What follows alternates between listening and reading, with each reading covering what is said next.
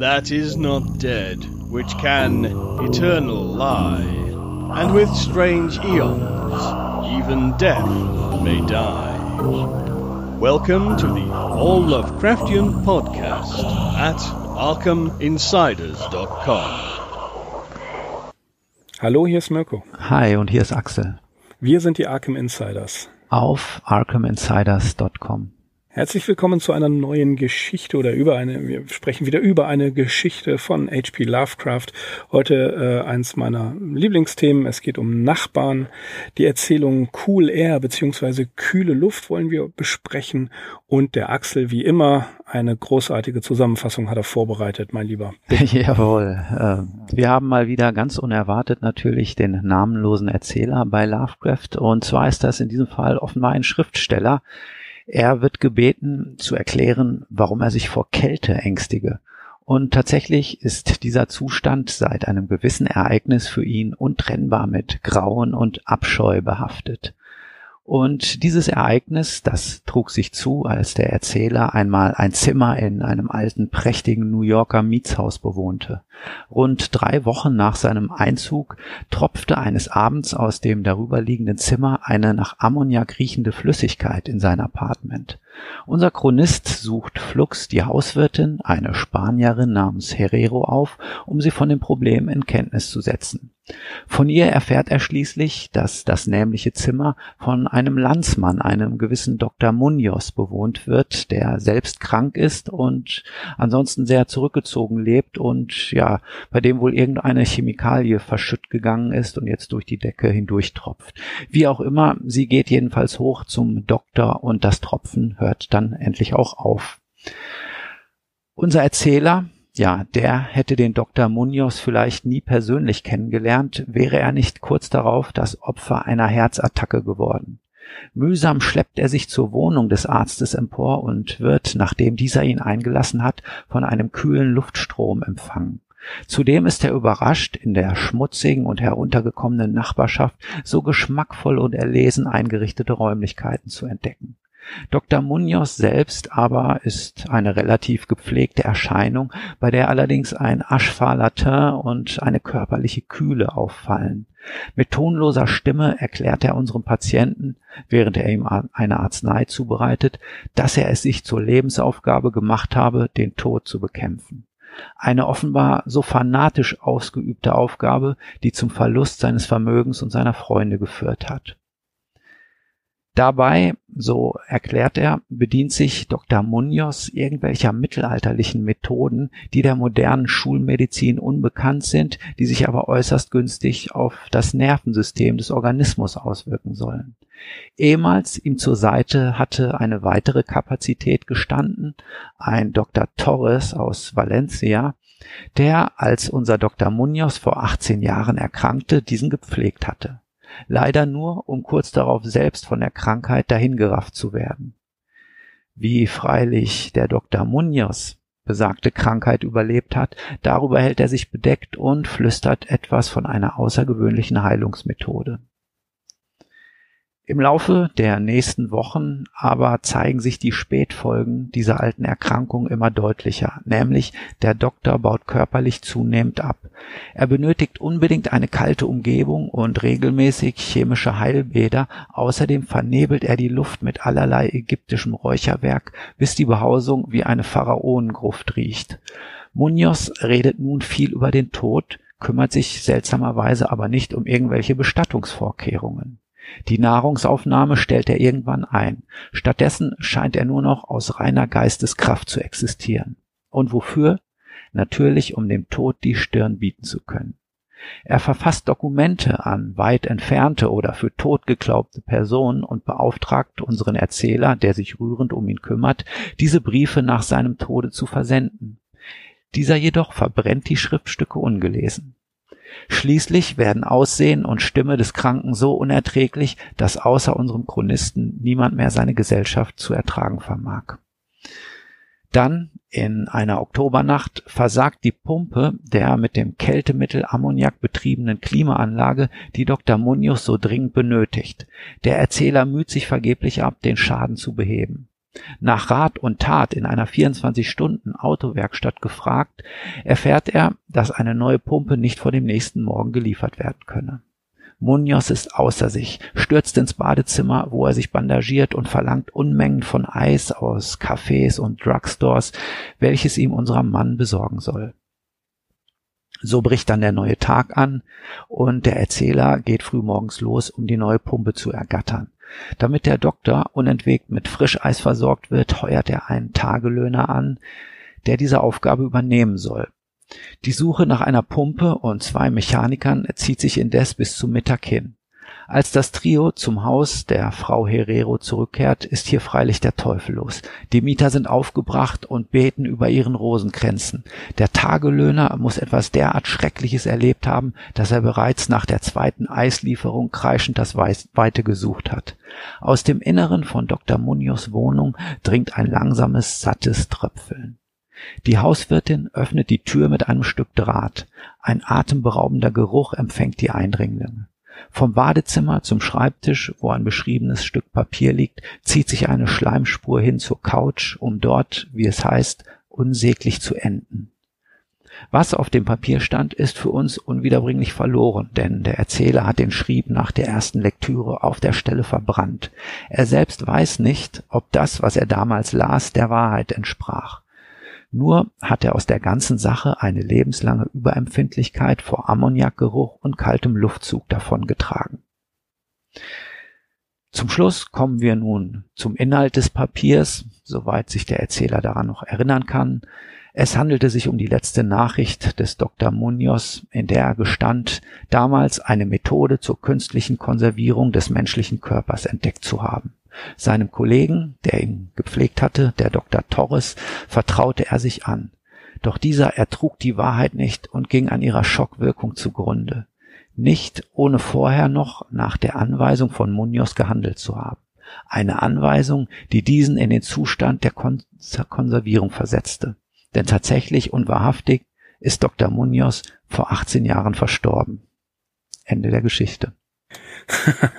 Ende der, ja, Kühle Luft. Wow. Äh, ich mag die Erzählung. Schon sag ich direkt vorweg, weil ähm, erstmal ein, ein erschrockener Erzähler, der aber trotzdem seine Neugier nicht standhalten kann und äh, immer weitermacht. Und äh, äh, das ist so die, die Szene, wo ähm, manche Seelen im Kino sagen, geh da nicht rein. ne? so ist es hier auch.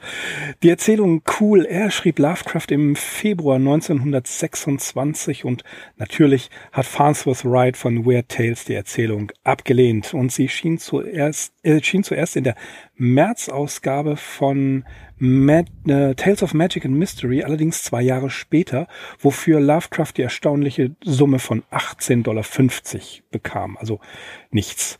Erst, äh, auch für damalige Verhältnisse nicht viel. Erst 1939 dann endlich erschien sie in Weird Tales. Es wird allgemein vermutet, dass Weird Tales immer noch unter, mm, ja, ähnlich wie bei In der Gruft, die Befürchtungen wegen der Zensur hatte, die durch Eddies Erzählung The Love Dead zustande gekommen sind. Wir berichteten bereits über den Vorfall in Indiana.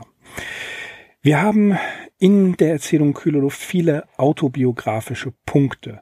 Die Adresse West 14th Street in Manhattan wurde von August bis Oktober 1925 von George, äh, George Kirk bewohnt und in einem Brief an Lillian D. Clark aus dem August 1925 beschreibt Lovecraft das Haus auch in allen Einzelheiten. Er schreibt, es ist ein typisch viktorianisches Haus aus New Yorks Zeit der Unschuld. Und natürlich könnt ihr euch vorstellen, ergeht er sich weiter über alle architektonischen Details. Das Kühlsystem, dieses Ammoniak-Kühlsystem, das ist, hat auch einen Bezug zu Lovecrafts Leben, denn seine Tante Lillian schrieb ihm, dass sie in Providence das Theater besucht habe und dort sei es sehr heiß gewesen, was ihn allerdings überraschte, denn, so schreibt er in einem Brief vom 7. August 1925, äh, in diesem Theater bestehe doch ein sehr gutes Ammoniak-Kühlsystem. Literarisch hatte die Erzählung tatsächlich nichts mit ähm, die Fakten im Fall Waldemar von Edgar Allan Poe zu tun, sondern wie er in einem Brief an Henry Kuttner vom 19, 29. Juli 1936 schreibt, die Erzählung von Arthur Macon, die Geschichte vom weißen Pulver, in der ja ein Student völlig überarbeitet äh, sich ein Stärkungsmittel verschafft und durch eine Reihe unglücklicher Zufälle kommt es tatsächlich, dass dieses Medikament sich in eine Art Substanz verwandelt, deren Einnahme ihn in ja so eine Art Urschleim verwandelt. Auch wenn Lovecraft verneint, dass die Poe-Erzählung Einfluss auf Cool Air hätte, hatte, fällt es uns, also mir zumindest sehr schwer zu glauben, dass äh, dass das nicht so ist, denn schauen wir uns Cool Air an und äh, die Fakten im Fall Waldemar Axel, da gibt's doch schon Parallelen, oder? Ja, auf jeden Fall. Also die Geschichte hatte natürlich zu dem Zeitpunkt, als Lovecraft sie schrieb, schon einige Jahre auf dem Buckel. Aber er hat sich, glaube ich, auch mal dahingehend geäußert, dass das eine, eine seiner Lieblingsgeschichten von Poe gewesen ist. Sie wurde 1845 erstmals veröffentlicht. Und ja, es geht ja da um einen Sterbenden, diesen gewissen Waldemar, der im Moment seines Ablebens in Trance versetzt wird äh, durch äh, irgendwelche ähm, Techniken des Mesmerismus. Eine äh, Technik, die zu der Zeit ja relativ angesagt gewesen ist und teilweise wirklich auch in Mode gewesen ist. Wir finden sie zum Beispiel auch in verschiedenen äh, Stories von Nathaniel Hawthorne. Und ja, dieser unglückliche, bedauernswerte Waldemar, der wird tatsächlich über einen Zeitraum von anderthalb Jahren, 17 Monate sind es, glaube ich, äh, ja in diesem Zustand der Trance gehalten, hypnotisiert. Und als er dann aus der Hypnose erweckt wird, verwest er binnen Sekundenschnelle zu einer fast flüssigen Masse von abscheulicher Fäulnis. Und natürlich kann man sich denken, dass äh, dieses Detail sich so nachdrücklich in Lovecrafts Fantasie festgesetzt hat, dass es auch irgendwie eine Rolle gespielt haben mag äh, bei Cool Air. Ja. ja, insbesondere wenn er die Verfilmung mit Vincent Price gesehen hat. Nein, kann er natürlich nicht. Aber ähm, ich hatte das neulich mal auf Twitter gepostet. Ähm, vielleicht kennst du es auch noch, der fantastische Film. Ähm, ZDF. Mhm, ja, erst Aspekte, ja. dann der fantastische Film. Ich glaube, wir hatten auch neulich drüber gesprochen. Und äh, da kamen auch Poe-Verfilmungen mit natürlich Vincent Price. Und da war auch der Fall Waldemar dabei. Und das fand ich auch sehr beeindruckend. Ja, mal wieder ein namenloser Erzähler, der berichtet von einer öden und unerträglichen Arbeit, die er für ein New Yorker Magazin gemacht hat, womit er sich über Wasser halten konnte. Auch das war ja, wie wir schon vor jede Menge Folgen gehört haben, für Lovecrafts Leben entscheidend. Als er 1924 nach New York kam, versuchte er ja neben der äh, hin und wieder Arbeit für Weird Tales auch für andere Magazine zu schreiben. Zwar sagen wir immer, dass es nur wenige Erzählungen in der New Yorker Zeit gegeben hat oder die er geschrieben hat, die wirklich genuin Lovecraft sind. Aber er hatte ja auch mit Revision und Ghostwriting zu tun und das waren die Jobs, die er für Magazine ähm, gemacht hat, die auch wirklich jämmerlich bezahlt worden sind. Und äh, tatsächlich hat er ja Bestrebungen gehabt für eine Art, ja, das war, das war so ein frivoles Humormagazin, irgendwelche Geschichten zusammenzuschreiben. Ähm, es war also Hackwork. Ja, wir wissen leider nicht genau, was er da alles gemacht hat. Es geht aus den Briefen ein wenig hervor, aber präzise einzirkeln können wir solche Geschichten leider nicht. Ähm, aber er war auf der Suche nach Arbeit und er musste natürlich, das wissen wir, nachdem er äh, auf die Clinton Street gezogen ist, ähm, nachdem Sonja ihren ihr ähm, Hutgeschäft aufgeben musste, ähm, hat er in ärmlichen Verhältnissen gelebt, in diesem Zimmer mit dem mit den zwei Alkoven, mit dem einen Waschalkoven und dem Alkoven, ähm, der auch noch eine Tür nach außen hatte, wo er beraubt worden ist. Das hatten wir alles erzählt. Also es war eine unerträgliche Zeit und Lovecraft selber berichtet äh, von einem anderen Nachbarn, den er hatte, nämlich von einem Syrer, der ein merkwürdiges, ja, Dudelsack-ähnliches Instrument gespielt hat, dessen Töne ihn bis in den Schlaf verfolgt haben und wie er in einem Brief schreibt, auch, ja, das finde ich so schön, äh, gulische Träume ausgelöst haben. Ja, das ist allerdings eine schöne Vorstellung. Ich suche noch ein solches Instrument. und einen, der es spielen kann.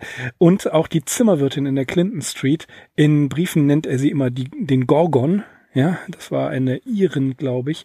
Die, äh, ja, war auch ja, eine merkwürdige Frau. Also sie hat beispielsweise im Winter die Heizung nicht angemacht. Sie hat das Kohlegeld eingespart und äh, deswegen war es bitter kalt, bis Lovecraft im äh, Winter, ich glaube 1925, diesen kleinen Ofen gekauft hat, den er Little Vesuv nannte, auf dem er dann auch seine ähm, ja, seine, seine Konserven, seine Baked Beans warm machen konnte. Das war äh, etwas erträglicher für ihn. Und ähm, kommen wir mal kurz zur Geschichte zu, kurz zur Geschichte zurück, ist gut. Äh, natürlich bleiben wir da. Ich finde äh, ein Zitat ganz zu Anfang interessant. Und ähm, zwar sagt er da, äh, wie, wie drückt er sich aus? Es ist ein Missgriff, sich das Grauen als untrennbar mit Dunkelheit, Stille und Einsamkeit verwoben vorzustellen. Es begegnete mir, am helllichten Nachmittag im Getöse einer Metropole und inmitten des Gewimmels eines schäbigen und hundsnormalen Logiehauses mit einer prosaischen Hausvermieterin und zwei wackeren Männern mir zur Seite. Also das ist ein, ein, ein halber Absatz, aber der birgt eine ganze Menge. Denn damit leitet unter anderem mit anderen Horrorautoren den eigentlich modernen und urbanen Horror ein, der eben nicht dieses finstere Schloss oder ähnliche äh, Ausstattung braucht, sondern, und wie wir das heute aus vielen Texten und Filmen kennen, überall passieren kann. Lovecraft gehört ebenfalls zu den ersten Autoren, die sich von Klischees und Motiven der klassischen Horrorerzählung lossagen. Äh, das hat eingesetzt nach dem Ersten Weltkrieg. Es wurden zwar immer noch Werwölfe, Vampire und Gespenster bemüht. Ja, bis heute ne, wird das ja, sind das ja beliebte Motive. Aber Lovecraft und einige andere Autoren führen den Horror in ganz neue Bereiche und mit ganz neuen Monstern äh, aus. Und äh, dass das Grauen einen am helllichten Tage begegnet, in einer Alltagssituation, das ist schon was Besonderes. Mm, ja, das Zitat, das du eben erwähnt hast, das ähnelt natürlich diesem Gegenangriff auf die Konvention der Gruselgeschichte, wie wir es auch schon bei The Picture in the House, das Bild im Haus erfahren haben. Das fängt ja auch mit so einer bedeutsamen Einleitung an, Konnoisseure des Grauens ähm, suchen eben nicht mehr nur die äh, verlorenen Burgruinen am Rhein auf oder irgendwelche ähm, verlassenen Tempel im Dschungel, sondern ja, finden sich also zunehmend in irgendwelchen neuenglischen Landstrichen ein, wo Grauen noch ganz unbekannte Art lauern. Und so ähnlich kommt mir diese Ansage, dieses Zitat hier am Anfang auch vor. Also Lovecraft macht hier ganz klar ein Statement. Und ja, es ist interessant, wie du das auch beschrieben hast. Also er sucht hier nach, äh, nach modernen äh, Mitteln der Horrorgeschichte oder nach einer modernen Art und Weise, eine Horrorgeschichte oder Gruselgeschichte zu schreiben. Wobei er selbst äh, in gewisser Hinsicht ja doch sehr konservativ war und an ähm, anderen Dingen also beharrlich festgehalten hat, zum Beispiel in sprachlicher Hinsicht, hat er sich nicht so sehr auf irgendwelche Neuigkeiten oder Experimente eingelassen. Aber ja, das ist hier so ein bisschen dieses Spannungsfeld, in dem wir uns bewegen, wie ich finde. Und es ist nicht nur nicht nur, dass dass die Ausstattung fehlt, sondern Dr. Munoz ist äh, tatsächlich ein, ein Wissenschaftler, der mit modernen mit moderner Technik arbeitet, mit modernen Mitteln, ähnlich wie Herbert West und tatsächlich versucht auch wie Herbert West dem Tod äh, ein Schnäppchen zu schlagen, indem er moderne Wissenschaft anwendet. Also schon so ein die die Erben Frankensteins kann man fast sagen. Und äh, Munoz ist ein ist ein brillanter, wohlerzogener und äh, gebildeter Mensch, also genau das, was Lovecraft sich als Nachbarn wünscht. Und er als Wissenschaftler äh, versucht es eben nicht mit schwarzer Magie, obwohl dieser, dieser Hinweis auf die okkulten Texte, der kommt damit drin vor, aber letzten Endes ist das, was er betreibt, reine Wissenschaft. Mhm. Also ein wissenschaftlicher. Ja, wir haben halt hier nicht den Mad Scientist, Oder vielleicht haben wir ihn doch, auf jeden Fall haben wir hier den Scientist, wie auch immer man ihn bezeichnen möchte. Aber das ist definitiv äh, eine Figur, die wir in verschiedenen äh, Abwandlungen immer wieder bei Lovecraft äh, antreffen. Wir hatten sowas ja auch schon bei From Beyond und äh, ja, also er war äh, wissenschaftlichen und medizinischen Experimenten immer sehr aufgeschlossen in seiner Geschichte. Es ist interessant, was du gesagt hast. Ähm, klar, es ist der Wissenschaftler. Wir haben hier einen Hinweis auf irgendwelche irgendwelche mittelalterlichen Techniken, die das Ganze in äh, Nähe der Magie rücken. Und in der Hinsicht steht diese Geschichte, auch wenn Lovecraft es nicht zugegeben hat, steht sie aber näher an Edgar Allan Poes die Tatsachen im Fall Waldemar als an Arthur Makens die Geschichte vom weißen Pulver, weil in letzterer geht es eben wirklich um so ein uraltes Pulver, äh, Vinum Sabbati heißt das in Makens Geschichte, der Wein des Hexensabbats und das ist ursprünglich eine Droge gewesen, ähm, die ja die Teilnehmer, Teilnehmerinnen des Hexensabbats in irgendeinen besonderen Bewusstseinszustand versetzt hat. Äh, die stand jahrelang in einer Apotheke und war dort verschiedenen Temperaturschwankungen ausgesetzt, woraufhin sie wahrscheinlich auch ihre fatale Wirkung erzeugt hat. Aber das stellt Macon in seiner Story auch ganz klar raus oder er betont diesen blasphemischen Charakter dieses notorischen weißen Pulvers und das ist definitiv eine Geschichte, die mehr mit Magie Magie als mit Wissenschaft zu tun hat. Aber es kommt mhm. vor bei Lovecraft. Also er erwähnt, er hm. erwähnt das und ja, man kann es also nicht völlig unter den Tisch fallen lassen. Aber klar, im, im Zentrum dieser Geschichte stehen natürlich diese chemischen Heilbäder, die sich der Dr. Munoz selbst verordnet und äh, dieses Kühlaggregat, das durch äh, Ammoniak betrieben wird. Wie auch immer das im Detail genau funktioniert, das weiß ich natürlich nicht. Aber wer das herausfinden möchte, der hat sicherlich äh, Mittel und Wege. Ich hatte mal schon mal eben bei äh, auf diesem Blog geguckt, Lovecraftian Science. Das ist ja eigentlich eine ganz dankenswerte Angelegenheit, wo der Autor eigentlich fast alle Lovecraft-Geschichten auf ihren wissenschaftlichen Gehalt und ihre Aussage hin untersucht hat und wo er sich eigentlich genau solchen Dingen widmet, aber diese Geschichte taucht seltsamerweise da noch nicht auf. Kommt vielleicht. Ich habe auf dem gleichen Blog auch gesucht. Der, der ist wirklich gut, dieses Lovecraftian Science. Da macht er, äh, da gibt sich, oder die Autoren geben sich da immer sehr viel Mühe, ähm, die wissenschaftlichen Aussagen zu, zu finden. Und ähm, Munoz ist genau wie Eric San ja so ein, ein, ein Nachbar, den man dort, wo das Ganze stattfindet, eigentlich gar nicht erwartet. Ja, das mhm. ist so ein distinguierter Gentleman, ähm, der einer, der, der eine quasi Aufgabe hat, der seine Mission erfüllt. Und ähm, ja, was, was an Munoz so interessant ist, ähm, er eröffnet, er, er hat ja dieses Geheimnis und er öffnet sich dem namenlosen Erzähler. Ne? Und ähm, in, in gewisser Weise, nicht bis zuletzt, aber er, er macht von einer oder spricht von einer seltsamen und seltenen Krankheit. Und das macht ihn natürlich neugierig, den Erzähler. Und ähm, äh, was kommt dabei raus? Ähm, es kommt dabei raus, dass, dass Munoz hier den Tod überlebt hat. 18 Jahre, aber nur mit Mitteln, die, äh, ja, die, die, diese Wissenschaft verlangen. Ich versuche das gerade so mir, mir vorzustellen, wie das ist. Also ich habe einen Nachbarn, der über uns wohnt. Das ist ein, ein, ein, ein, ein wunderbarer Mensch, ja, der ist äh, ganz großartig, der hat, äh, der ist Handwerker gewesen und du glaubst gar nicht, wie sehr er uns in den letzten vier Wochen zur Hand gegangen ist, was der alles kann.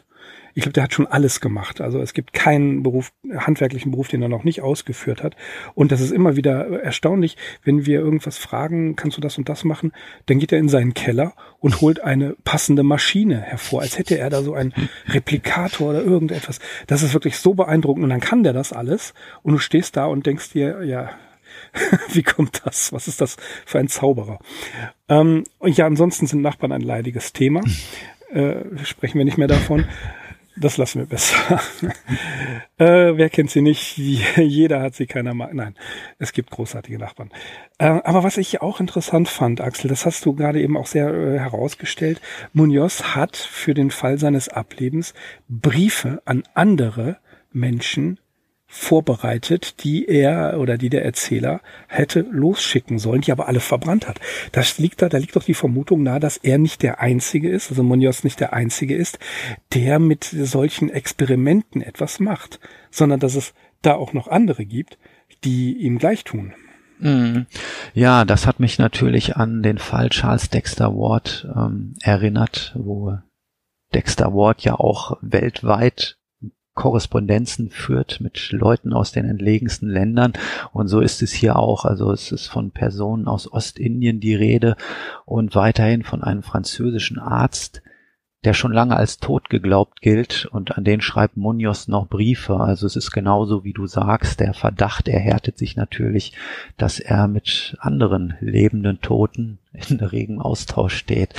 Ist, das ist wirklich auch so eine, man muss diese Geschichte in Ruhe und ausführlich lesen und ja, an solchen Dingen sich vielleicht auch erfreuen oder dann einfach mal gedankliche Exkurse in Gang setzen, mal die Gedanken schweifen lassen. Also ich finde das spannend, so sich vorzustellen, was sind das für Leute und was hat es mit diesem Dr. Munoz wirklich auf sich, weil im Endeffekt ja scheint das ja doch auch irgendwo eine abgründige Gestalt zu sein. Also das sind ja keine normalen Angelegenheiten, mit denen die sich hier beschäftigen. Und ich glaube nicht, dass ja. das einfach nur hier abgetan werden kann äh, mit dem medizinischen Eid, ne, dass man sich halt äh, verschworen hat, den Tod, den Kampf anzusagen.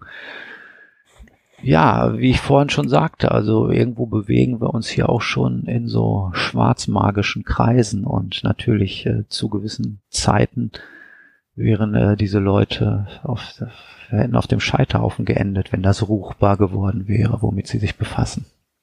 Ja, also ist, ich, ich bin auf dieses Detail beim, ich, ich weiß nicht, wie oft ich diese Geschichte jetzt gelesen habe, aber da auch drauf gestoßen, dass solche Korrespondenzen äh, also mit anderen, die wieder hier sowas freilegen.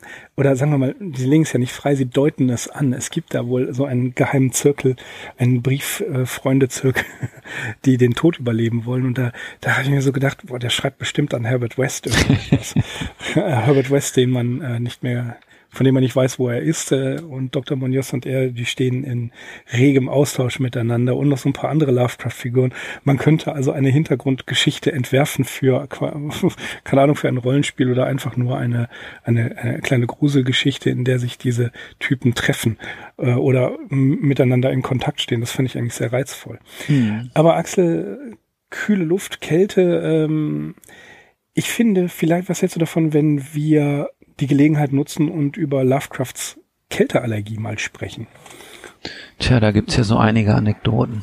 Ja, gibt es einige, genau. Er beschreibt ja in vielen Briefen immer wieder, wie sehr er unter der Kälte leidet. Und du kennst De Camp ja auch. Und mhm. der schreibt ja, dass diese Empfindlichkeit vielleicht ja in der Kindheit bereits vorhanden war, sich aber nach der Kampfmeinung sicher in, nach dem großen Nervenzusammenbruch von 1908 verstärkt hat. Und de Camp nennt, nennt diese Krankheit Poikilothermie, die aber laut Schirembel nicht aufgeführt ist, sondern eigentlich äh, ist es ja die, die weitestgehende Abhängigkeit der Körpertemperatur von der Umgebungstemperatur, zum Beispiel bei Reptilien. Also Poikilothermie als Krankheit gibt's ja eigentlich nicht. Ja, das ist wieder eine dieser höchst spekulativen Angelegenheiten. Wie will man das jetzt noch herausfinden?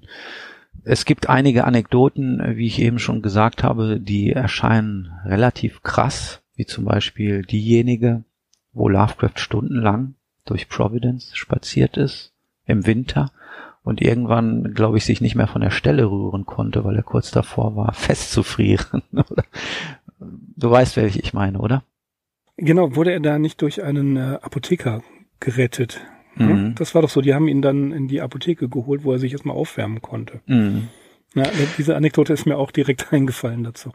Ja, also das deutet schon auf irgendeinen krankhaften Zustand hin, aber im Endeffekt weiß ich es nicht. Also ich weiß, kann gerade auch nichts dazu sagen, was Joshi dazu geschrieben hat, aber also soweit meine ich, ist Decamp der Einzige, der diese Theorie vertritt, oder?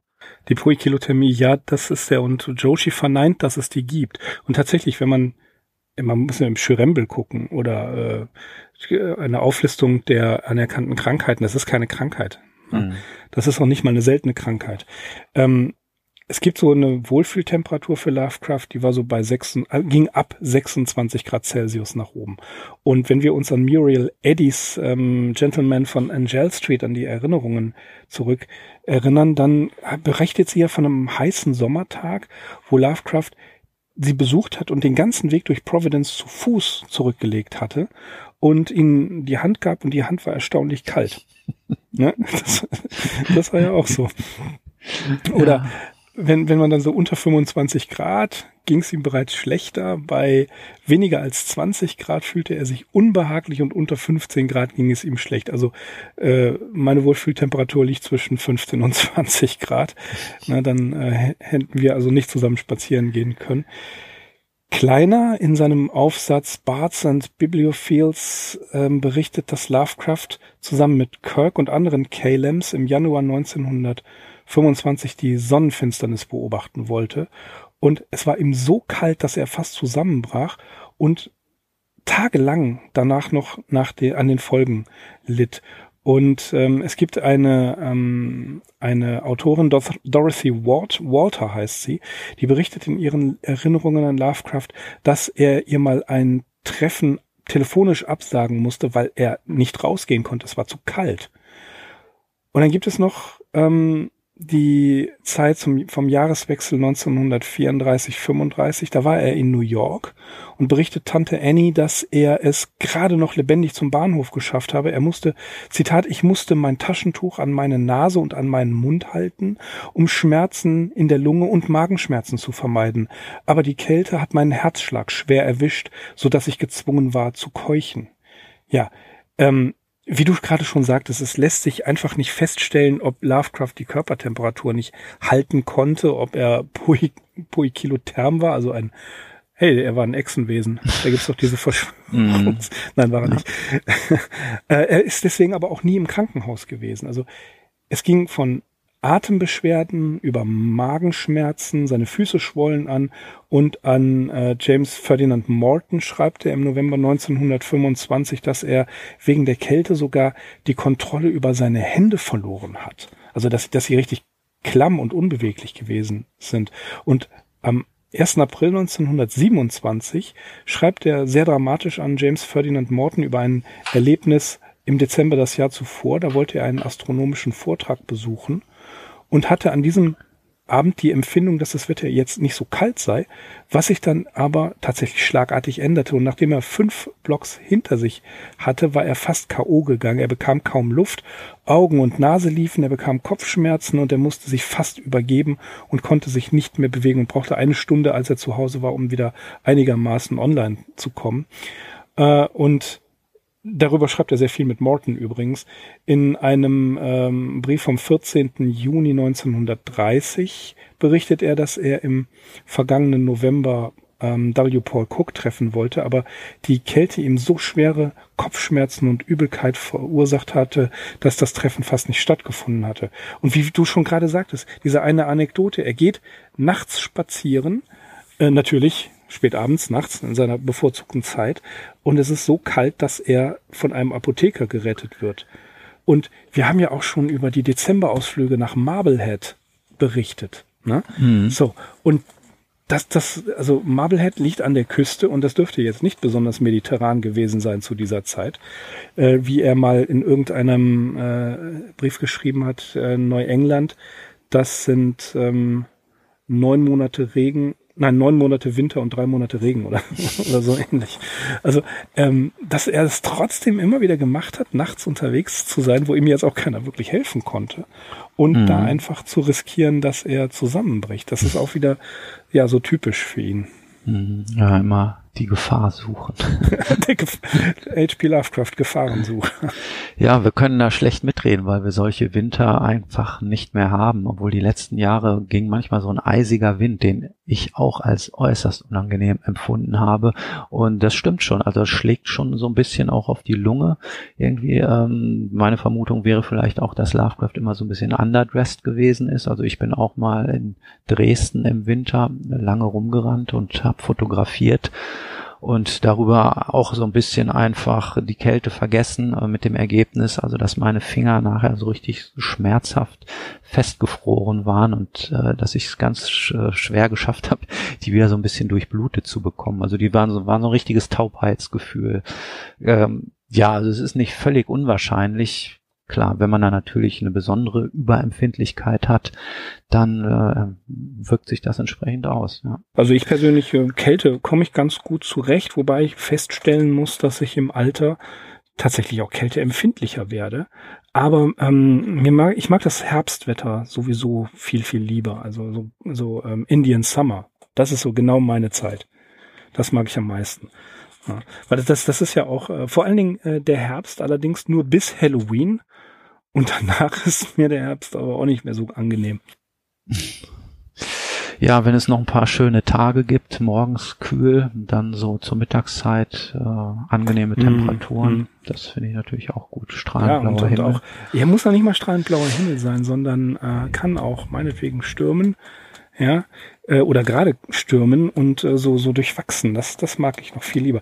Ich glaube, äh, die Rollenspielfans unter euch werden das besser wissen als ich. Ähm, in Ravenloft, diesem AD&D-Ableger von vor x Jahren, da wird das auch so beschrieben, dass da, äh, dass die Gegend da permanenten Herbst hat. Oder eine der Gegenden permanenten Herbst. Das fand ich immer ähm, sehr anheimelnd. Das gefiel mir. Mhm. Ja, im Herbst kann man schöne Spaziergänge rund um die Burg Linn machen. Das ist äh, selten, dass das passiert in letzter Zeit. Da komme ich kaum noch zu. Ja, ja aber ähm, so weit ist es schon gekommen. Äh, so weit ist es schon gekommen. Aber viel häufiger ähm, bin ich auf Friedhöfen unterwegs, ganzjährig. Und im Herbst macht das halt wirklich Spaß. Äh, Verzeihung, Spaß. Ihr wisst, wie ich das meine. Mhm. Ähm, es ist in jedem Fall spannender. Und äh, das ist das ist so tatsächlich meine Zeit. Und äh, eine, eine Kältetradition, eine Wintertradition, die kennst du bei mir. Ne? Das Lesen. Das Lesen von, von der Einsiedlung genau. Ja, das, das ist, hat damit zu tun, als ich es gekauft hatte damals, war Winter und ich habe mich dann zurückgezogen in eine Kneipe in Krefeld, die damals, äh, die es damals noch gab, auf dem Lindenplatz und die hieß der Lindwurm. Ja, also es war richtig urig dort. Und ähm, mein bevorzugtes Getränk war ganz in Lovecrafter Tradition noch nicht so viel Kaffee wie heute, sondern äh, Kakao mit Sahne. Den hat der da richtig, der Roland hieß der, äh, so hieß der Kneipenbesitzer. Und der hatte den richtig gut gemacht. Und sich da hinzusetzen nach einem, nach einem Book Hall, äh, und, und die Beute dann dort zu begutachten, das war immer mein, mein, meine bevorzugte äh, Tätigkeit. Mhm. Ja, hört sich gut an. Ja, ja und das äh, zu der Kälte, also in, in Dresden eingekältet äh, oder gekältet zu sein, das ist mir noch nicht passiert. Nein. Ich, ich habe es ja wieder zurückgeschafft. ja, in der Tat. Ich, ich hoffe doch, sonst äh, würde ich ja mit jemandem sprechen, der das Geheimnis der seit 18 Jahren tot ist. von Herbert West und Dr. Munoz gelöst hat, das Problem. Ja, was macht eigentlich die große Maschine bei dir in der Wohnung? Läuft die noch? Die läuft und läuft. Die, die und läuft, läuft und läuft gut, wunderbar. Ja, ja wir müssen noch ja. einmal zu der Geschichte Bitte. zurückkommen, weil ich habe nämlich noch eine Frage oder einen Gedanke, der mich umtreibt. Ähm, du hast ja erzählt, äh, sie wurde von Weird Tales abgelehnt und es steht der Verdacht im Raum, dass sie äh, zu krass gewesen ist für das Magazin, nachdem äh, The Love Dead ja schon äh, angeblich die Zensurbehörden auf den Plan gerufen hat. Dabei erleben wir ja in dieser Geschichte oder in der Schilderung eigentlich nichts oder so gut wie nichts, was den guten Geschmack übersteigt, oder? Wie siehst du das? Also ich spiele insbesondere auf die letzte Szene an, wo sich diese Schleimspur vom Badezimmer zum Schreibtisch hinzieht, wo das, was von Dr. Munoz noch übrig geblieben ist, eben diesen, diese Notiz hin hinhaut, äh, sich dann zur Couch schleppt und dann heißt es da ja wirklich wörtlich, also dort endete die Schleimspur auf unerträgliche Art. Und das ist alles. Das ist alles. Es wird nicht explizit dargestellt. Und wir haben ein, äh, eine Spiegelung der Szene ja in The Thing on the Doorstep später. Mhm. Und da ja. passiert es ja auch. Und äh, ich, ich weiß nicht, was Francis Wright da wollte oder nicht wollte, ich kann es dir nicht sagen, äh, an der besonderen Grausamkeit der Szene oder des Bizarren, daran kann es nicht gelegen haben, denn so war es nicht. Aber wir, wir müssen auf die letzte Geschichte nochmal äh, zurückkommen. In der Gruft wurde genau aus den gleichen Gründen abgelehnt. Ne? Und mhm. wir hatten ja damals schon gesagt und auch als wir uns mit der Geschichte von Weird Tales auseinandergesetzt haben, dass ähm, auch diese diese Geschichte in Indiana, dass es möglicherweise auch äh, völlig überzogen dargestellt wurde und eine Art Marketinggeschrei war. Mhm. Dass es mhm. gar nicht so schlimm war, was, was dort angeblich äh, passiert sein soll. Und äh, ich finde, das ist mit Vorsicht zu genießen. Ich glaube, Farnsworth Wright hatte völlig andere Gründe, warum er diese Geschichte nicht akzeptiert hat. Denn sie war nicht, nicht grausamer oder schlimmer als andere Geschichten, die zu dieser Zeit in Weird Tales erschienen sind. Mhm.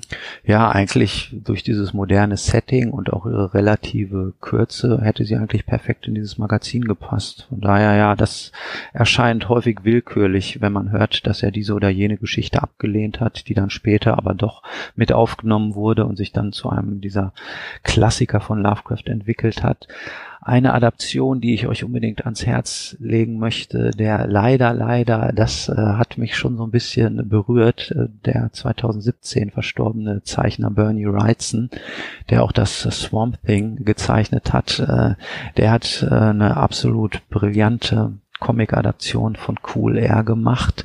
Die ist 1975 in dem Horror-Comic-Magazin Eerie erschienen. In der Januar-Ausgabe war es, glaube ich. Äh, man kann aber auch ein Album bei Splitter, beim Verlag Splitter erwerben. Creepy präsentiert Bernie Wrightson, die ultimative Gesamtausgabe seiner Werke aus Creepy und Eerie. Jedenfalls ist da die Adaption von Cool Air drin und Wrightson hatte sich nicht nehmen lassen, äh, diese letzte Szene zu illustrieren und ja, also da kann man sich dann ungefähr ein Bild machen. Das ist ein ganzseitiges Panel und da kann man sich davon ein Bild machen, was vielleicht aus diesem Dr. Munoz geworden ist. Auch ansonsten ist diese Comic-Adaption sehr schön, weil ich weiß, Wrightson, der aus äh, Baltimore stammte, ist als äh, junger Mann dann nach New York gezogen um äh, sein Geld zu verdienen bei den Comicverlagen. Und ich glaube, er hat das relativ gut getroffen, dieses Apartment, äh, dieses Haus. Er hat auch viel äh, Liebe zum Detail in diese Räumlichkeiten von, von dem Dr. Munoz gelegt. Also ähm, die erscheinen in einem ganz anderen Licht als äh, das eher spartanisch eingerichtete Apartment von dem Erzähler. Also das ist echt äh, eine super Geschichte. Und Wrightson hat hier auch gar nicht mit irgendeinem Autor zusammengearbeitet, sondern er hat wohl dieses Skript für die Geschichte. Ja, das geht auch auf sein Konto. Also sie muss ihm wirklich was bedeutet haben. Ja, verstehe ich. Also ich mag mhm. die Geschichte sehr. Die ja. ist schön. Äh, das Setting gefällt mir sehr gut. Ähm, die, die Charaktere, die auftauchen, auch wie er sie beschreibt, halt diese diese Dame, äh, wie heißt sie, Miss Herrero. Herrero. Mhm. Das, was ich was ich schön fand, wo wir gerade bei Adaptionen sind, bei auf, auf YouTube ähm, GM Factory hat das vertont. Ja? Mhm. Und dann hat er auch einen spanischen Akzent angelegt. Das war sehr angenehm und äh, lustig zu hören. Mhm. Das, ich weiß gerade nicht, wie der Erzähler heißt, aber äh, GM Factory, vielleicht können wir es verlinken. Es war ein Spaß, das zu hören. Mhm. Und, und ähm, ja, das, das hat dem Ganzen so eine unfreiwillige Komik gegeben. Ähm, das ist, das ist ja immer so dialektales, äh, versucht sich Lovecraft immer wieder drin und man, man äh, äh, hat so den Eindruck, er möchte es hier sehr akkurat machen, er möchte das äh, klar machen und ähm, auch auch diese diese andere diese Seitencharaktere, die ja gar nicht wirklich auftauchen. Der Tagelöhner, ne, der dann das Eis sucht, der Sohn von Miss Herrero, der äh, genau. der dem, dem dann verboten wird, weiterzumachen. Da habe ich so Bilder im Kopf, wie man das in eine schöne kleine Episode von Masters of Horror oder so ähnlich ähm, umsetzen könnte. Also das ist eine dankbare dankbarer Stoff für eine Verfilmung, für einen Kurzfilm. Das stimmt. Es sind auf jeden Fall einige äh, ja, Figuren regelrecht aus dem Leben gegriffen, die hier auftauchen und eine Rolle spielen und die sicherlich auch ausbaufähig wären. Ja, zwei tapfere Ansonsten, Mechaniker, ne? Die, genau, richtig, ja da hat Wrightson, wie ich eben schon äh, gesagt habe, hatte auch so eine super, äh, eine, so eine super Zeichnung, wo der Mechaniker irgendwie am Rumschrauben ist mit so einem Schraubenschlüssel und das ist eher so ein kerniger Bursche mit einer Zigarre im Mundwinkel und ja, also wie gesagt, Wrightson hat da genau das Richtige auch draus gemacht. Äh, ja, Du hast gesagt, du magst die Geschichte. Ich finde die auch nicht schlecht. Trotzdem haben sie, glaube ich, viele Leute nicht aus, auf dem Schirm, weil sie sich, glaube ich, so ein bisschen schwer einordnen lässt. Es ist natürlich keine Erzählung, äh, die zum Cthulhu-Mythos gehört. Es ist keine Fantasy-Geschichte. Wir finden hier keinen Gothic-Horror. Und trotzdem haben wir jetzt schon so viele Aspekte in dieser Geschichte angesprochen, die sie unverwechselbar zu einer ganz typischen Lovecraft-Geschichte machen. Wir haben hier wirklich ähm, Handlungselemente, die vorher schon aufgetaucht sind, die nachher wieder auftauchen. Wir haben ja diesen ganz klassischen, wie du gesagt hast, erschrockenen oder meinetwegen auch unerschrockenen Erzähler, der ja noch mit dem Dr. Munoz verkehrt, dem er natürlich auch zu Dank verpflichtet ist, weil der ihm ähm, ja angesichts seiner Herzattacke das Leben gerettet hat. Also als niemand mehr mit dem verkehren will, als sämtliche Mieter und auch die Frau Herrero ihn wahrscheinlich schon meiden, weil er ihnen so unheimlich vorkommt und weil immer diese komischen Ammoniakgerüche aus der Wohnung dringen und äh, dieser kalte Luftzug, äh, da zieht sich unser Erzähler einfach einen dicken äh, Ulster über, so einen Mantel und wischt Staub das steht ja in der Geschichte, dass er Staub wischt in der Wohnung. Im, Im, Wintermantel. Ja. Wobei Lovecraft selber Winterkleidung eigentlich gar nicht mochte. Es war mhm. gar nicht seins. Aber ähm, ich, ich finde das auch wunderbar. Er klopft an. Entschuldigen Sie, ich glaube, ich habe einen Herzinfall. Könnten Sie mir helfen? Aber natürlich, bitte kommen Sie rein. Da gibt es in dem Film äh, Eat the Rich mit äh, Lemmy von Motorhead. Mhm. Da gibt es diese Szene, wo sie auf äh, die, der, der, der äh, Hauptdarsteller und äh, der andere, mit dem er das Arbeitsamt da die Leute niedergeschossen hat, wie die auf diesem Pferd sitzen, bei in, in einer Bauernkarte anklopfen und der Typ rauskommt äh, ähm, und der äh, Hauptdarsteller sagt, äh, entschuldige bitte, wir planen einen Auf Volksaufstand. Möchtest mhm. du mitmachen? Und er sagt, oh ja, gerne, ich hole nur meinen Mantel. ich habe einen Herzanfall. Könnten Sie mir eventuell helfen? Aber natürlich, bitte kommen Sie rein. Also, ja, haben Stil. Ja, das, das ist dieser typische unfreiwillige Humor, den wir auch oft bei Lovecraft antreffen. Aber vielleicht ist er gar nicht so unfreiwillig. Das, wäre nur eine Vermutung von mir. Aber ja, eben, wer ja, weiß, wer weiß. Das ist eben auch so typisch Lovecraft, dass er sich einfach so Situationen ausdenkt, wie man sie selbst noch nicht erlebt hat. Also nicht erleben möchte. ja, aber nichtsdestotrotz, es ist äh, eine der best, besseren Geschichten und wie gesagt auch ein dankbarer Charakter, Dr. Äh, Munio, der, der Erzähler, der sich nicht aus dem Fenster stürzt und auch nicht dem Wahnsinn verfällt, der auch übrigens einen, äh, ja, er verfasst ja einen Bericht, er spricht ja mit einem Gegenüber. Äh, es heißt ja am Anfang, warum ich kühle Luft nicht mag, fragen Sie mich oder soll ich Ihnen sagen? Ja, äh, das, das ist ja auch er, er sagt, Sie baten mich zu erklären, mhm. weshalb ich mich vor einem kühlen Luftzug ängstige. Also Sie baten mich zu erzählen. Das heißt, er sitzt jemandem gegenüber und erklärt ihm explizit diese Geschichte. Das heißt also, die, da ist eine, eine eine Backstory, die man sich aus, ausdenken kann. Ne, was passiert mhm. jetzt genau? Ich meine, das hat Max Frisch ja auch gemacht. Ich bin nicht stiller und dann muss er diesen Bericht verfassen, bla bla. Ähm, ich finde Lovecrafts Protagonisten äh, viel sympathischer. Der spricht also tatsächlich mit jemandem. Ähm, und das, das finde ich bei, bei den Lovecraft Protagonisten, bei den namenlosen Erzählern ja so toll. Sie berichten immer irgendjemandem. Ja, mhm. die Situation, ja, die Situation ist völlig unklar. Wem, wer berichtet, ja, wem was, ne? Mhm. Und nachher wird es heißen, du möchtest wissen, warum ich nicht mehr mit der U-Bahn fahre. Ja, richtig, sowas gibt's auch. Mit Pigments-Modellen, ja, ne? das genau, steht uns richtig. auch noch bevor. Das steht uns auch noch. Da ähm, ist auch wieder jemand, der äh, jemandem anderen erzählt, ähm, was was Sache ist. Und äh, das mit dem, warte mal, da gibt es doch bei, ich glaube, Camus, La Chute der Fall, da, da, da berichtet er doch auch jemandem. Und es geht da, glaube ich, immer um Erdbeerlikör. Äh, ich, ich, ich glaube, ich verwechsel das jetzt, aber das ist mhm. äh, auch aufgrund der späten Stunde und des hohen Alters mir bitte nachzusehen. Aber es gibt immer diese, diese Figuren, die mit einem imaginären Gegenüber sprechen, gerade bei Lovecraft. Und das alleine, wie, wie viel, wie viel Spekulation man da reinbringen kann. Ne? Mhm. Das, das äh, macht diese Geschichten manchmal so richtig dankbar. Mhm, das stimmt. Ja. Gut, es ist ähm, Ende Juli. Es ist keine kühle Luft hier vorhanden. Jedenfalls in meinem Gemäuer nicht und äh, bei dir glaube ich auch nicht. Es ist äh, stadtwarm. Ne? Mhm.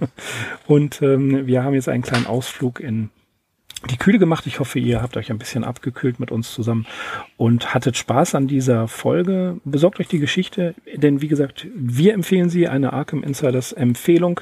Kühle Luft von HP Lovecraft. Das war unser Podcast und wir bedanken uns wie immer recht herzlich fürs Zuhören. Ja, genau. Und lest nicht nur diese Geschichte, sondern lest am besten auch von Edgar Allan Poe die Tatsachen im Fall Waldemar und von Arthur Macon natürlich die Geschichte vom weißen Pulver, welches eine Episode aus dem Episodenroman Botschafter des Bösen ist. Und wenn ihr dann noch einen oben aufsetzen wollt, dann lest die Geschichte Grey Matter, Graue Masse von Stephen King ja, wo er all diesen Leuten auch seine Reverenz erweist. Wo es darum geht, glaube ich, dass jemand verschimmeltes Bier trinkt und sich dann auch äh, in so einen anderen Aggregatzustand verwandelt. Aber darüber können wir sprechen, wenn wir ja. bei den Geschichten von Stephen King angelangt sind. Wenn wir es irgendwann bis dahin schaffen. Ja, ganz genau. Okay, Alles das klar. war's. Ja, ja prima. Äh, was wollte ich denn sagen? Ach so, ich bin Mirko. Ich bin Axel. Wir sind die Arkham Insiders. Auf arkhaminsiders.com. Macht's gut. That is not dead, which can eternal lie, and with strange eons, even death may die. Welcome to the All Lovecraftian podcast at ArkhamInsiders.com.